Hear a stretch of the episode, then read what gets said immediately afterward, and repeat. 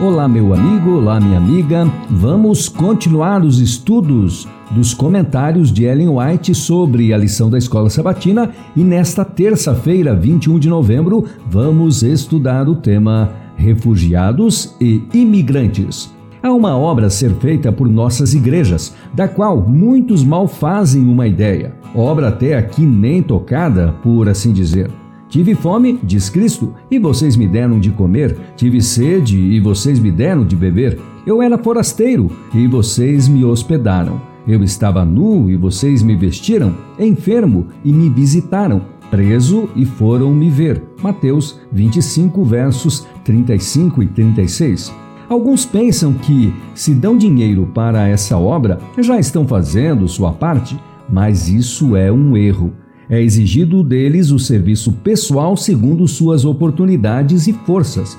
A obra de recolher o necessitado, o oprimido, o aflito, o que sofreu perdas, é justamente a obra que toda a igreja que crê na verdade para este tempo devia há muito tempo estar realizando. Devemos mostrar a terna compaixão do bom samaritano em acudir às necessidades físicas, alimentar o faminto, trazer para casa os pobres rejeitados, buscando de Deus todo dia a graça e a força que nos habilitem a chegar às profundezas da miséria humana e ajudar aqueles que absolutamente não podem ajudar a si mesmos. Fazendo assim, temos uma favorável oportunidade de apresentar a Cristo crucificado. Deus deu um mandamento especial, pelo qual devemos estimar o estrangeiro, o desterrado e as pobres almas destituídas de poder moral.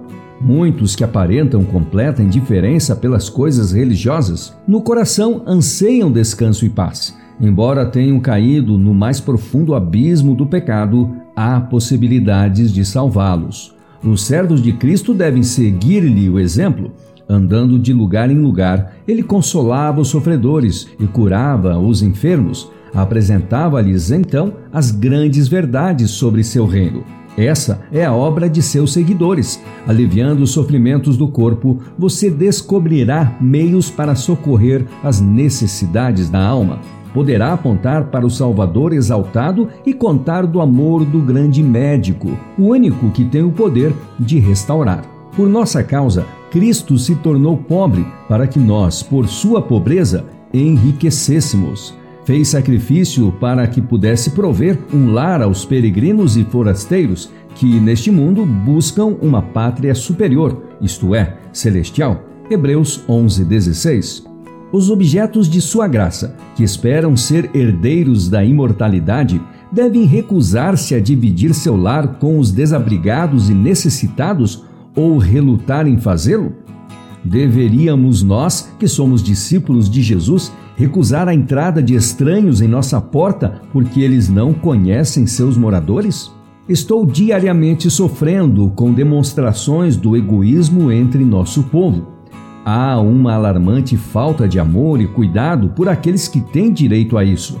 Anjos estão observando para ver se aproveitamos as oportunidades ao nosso alcance para fazer o bem estão esperando para ver se abençoaremos outros.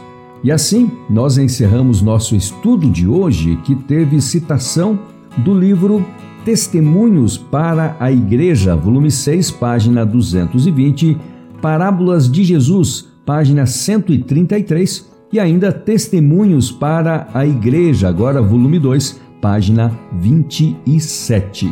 Amanhã, quarta-feira, vamos estudar o tema ajudar os feridos. Então, mais uma vez, eu te espero amanhã.